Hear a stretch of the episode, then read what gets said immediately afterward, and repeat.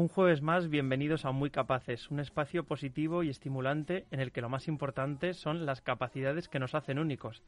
Cada persona tiene rasgos que le hacen ser especial y en general esas habilidades son fáciles de reconocer, pero si no se han desarrollado lo suficiente, en Fundación Esfera nos encargamos de hacerlo, logrando que surjan aún más capacidades. No nos gusta poner límites y nos encanta sorprender con diferentes propuestas. Por eso queremos compartir con los demás aquello que nos hace diferentes, especiales, inconfundibles. Lo recuerdo en cada programa, tenemos mucho que aprender de las personas con discapacidad, de su forma de afrontar las dificultades, de vivir con intensidad cada momento, de pararnos a reflexionar.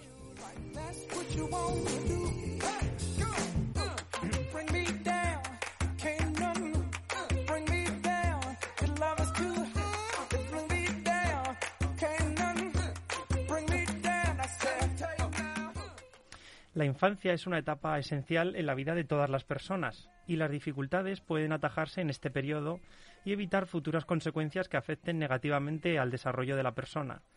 En el caso de muchos niños con necesidades especiales, es esencial la labor de los profesionales de los centros de atención temprana. Por eso hoy me acompaña Sandra Vocero. Buenos días, Sandra. Buenos días, Jesús.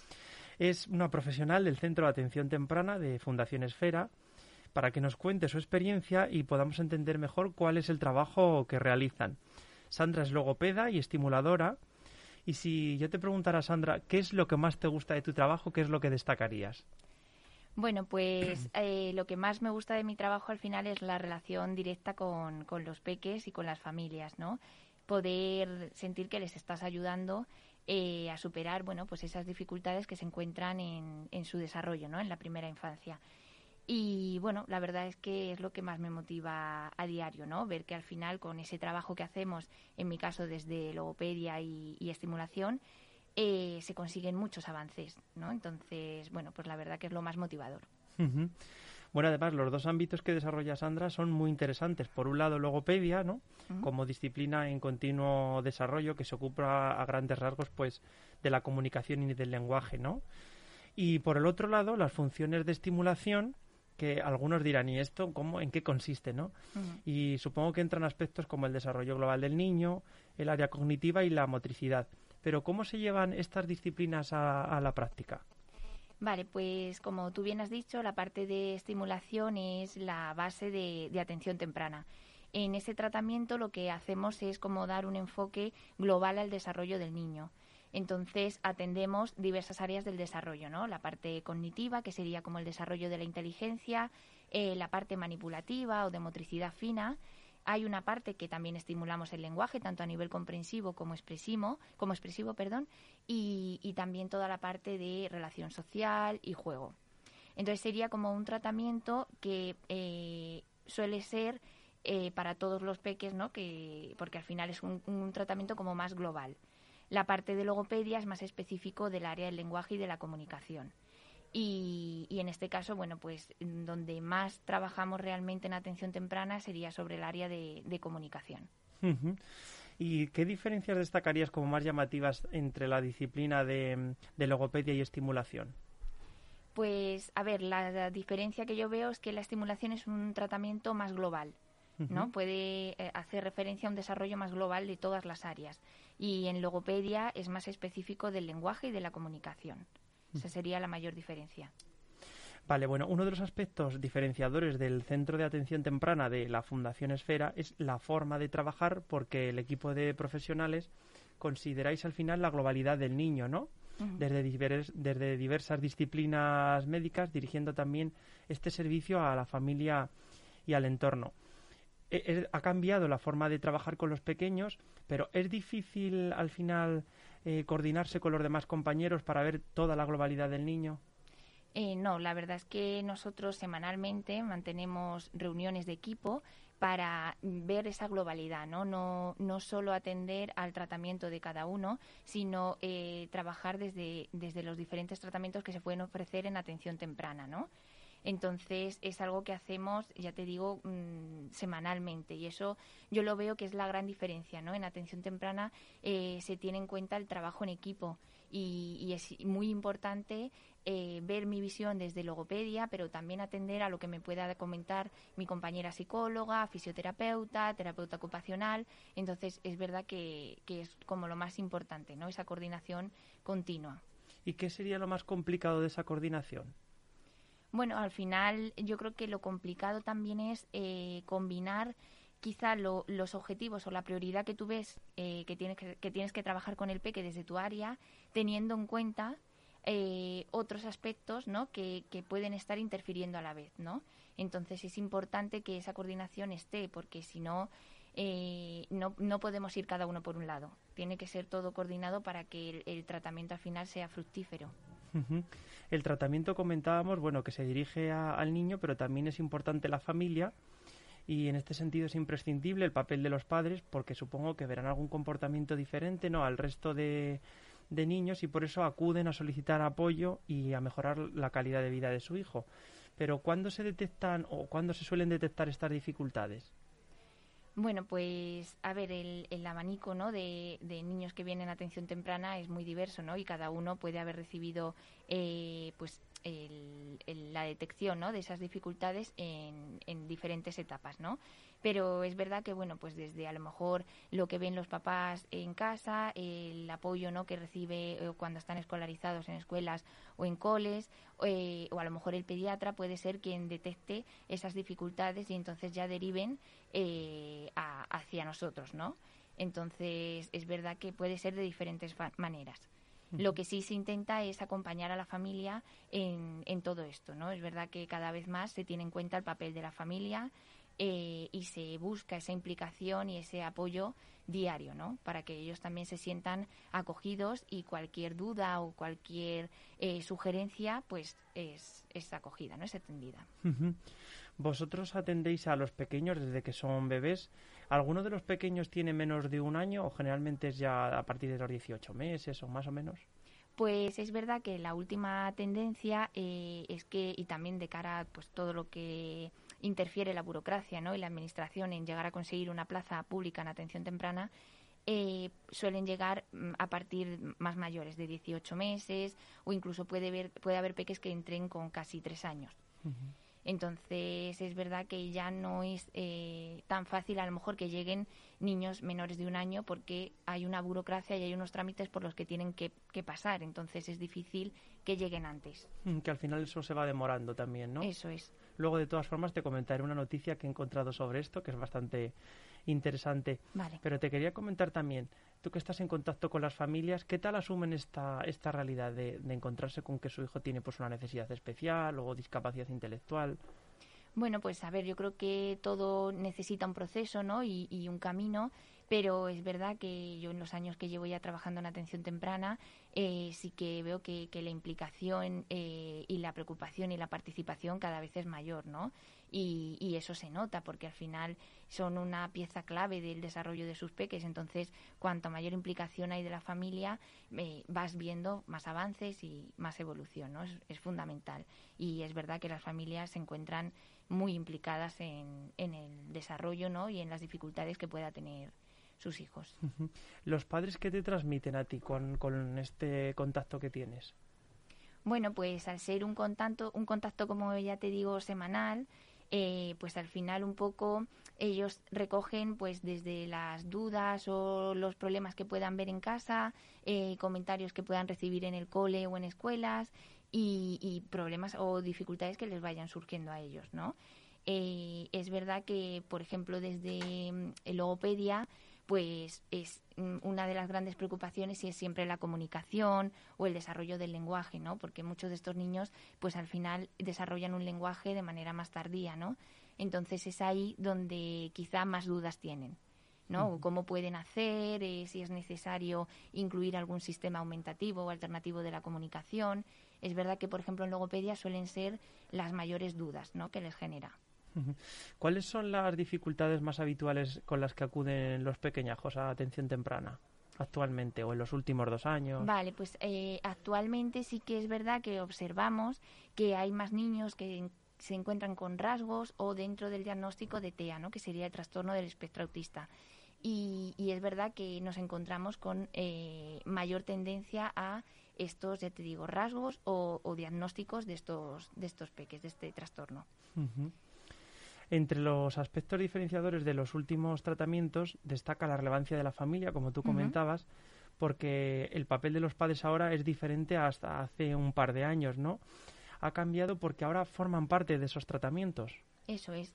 Eh, es verdad que estamos en un proceso de cambio, pero la tendencia es a que haya una mayor implicación, ¿no? Y eso también eh, es que formen parte de, de, la terapia, ¿no? Incluso eh, nosotros vamos hacia un ideal en el que podamos no, no llevarles a que sean los terapeutas en casa, sino a que también podamos dar ideas de si esa es la dificultad del niño, pues ver de qué manera en su entorno natural puede trabajarlo y puede eh, seguir mejorando, ¿no? Entonces, eh, pues cuando estás trabajando con ellos semanalmente, se te ocurren muchas cosas y a lo mejor te dicen, pues en casa, mira, el otro día nos pasó esto. Y entonces ahí se te ocurre un, un, ejemplo o una forma de poder ayudarles, ¿no?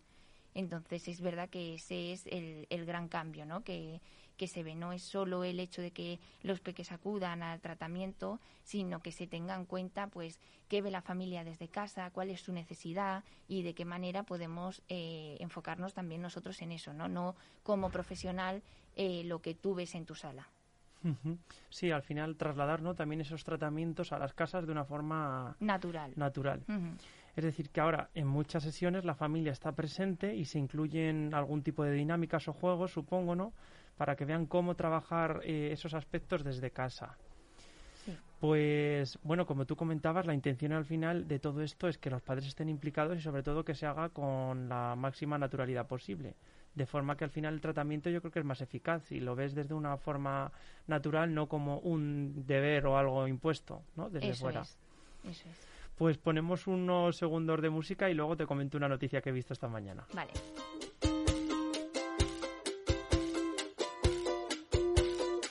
Eso que tú me das es mucho más de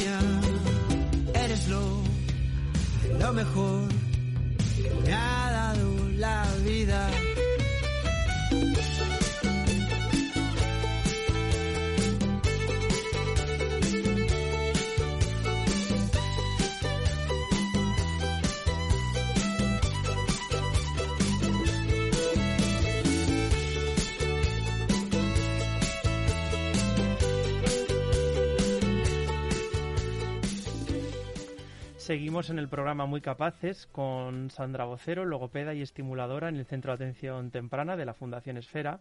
Bueno, estábamos hablando de los tratamientos con los pequeños y también de la importancia que tienen los trámites y la burocracia que a veces ralentizan también el inicio de esos tratamientos.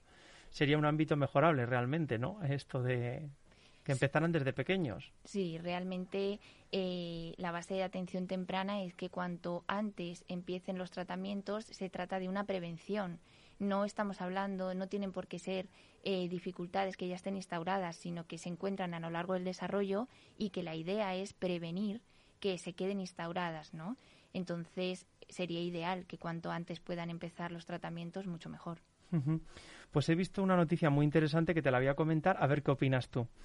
Eh, lo ha publicado el medio digital consalud.es eh, sobre, sobre el ámbito también de, la burocracia y sobre las consecuencias de la COVID-19 en la atención temprana.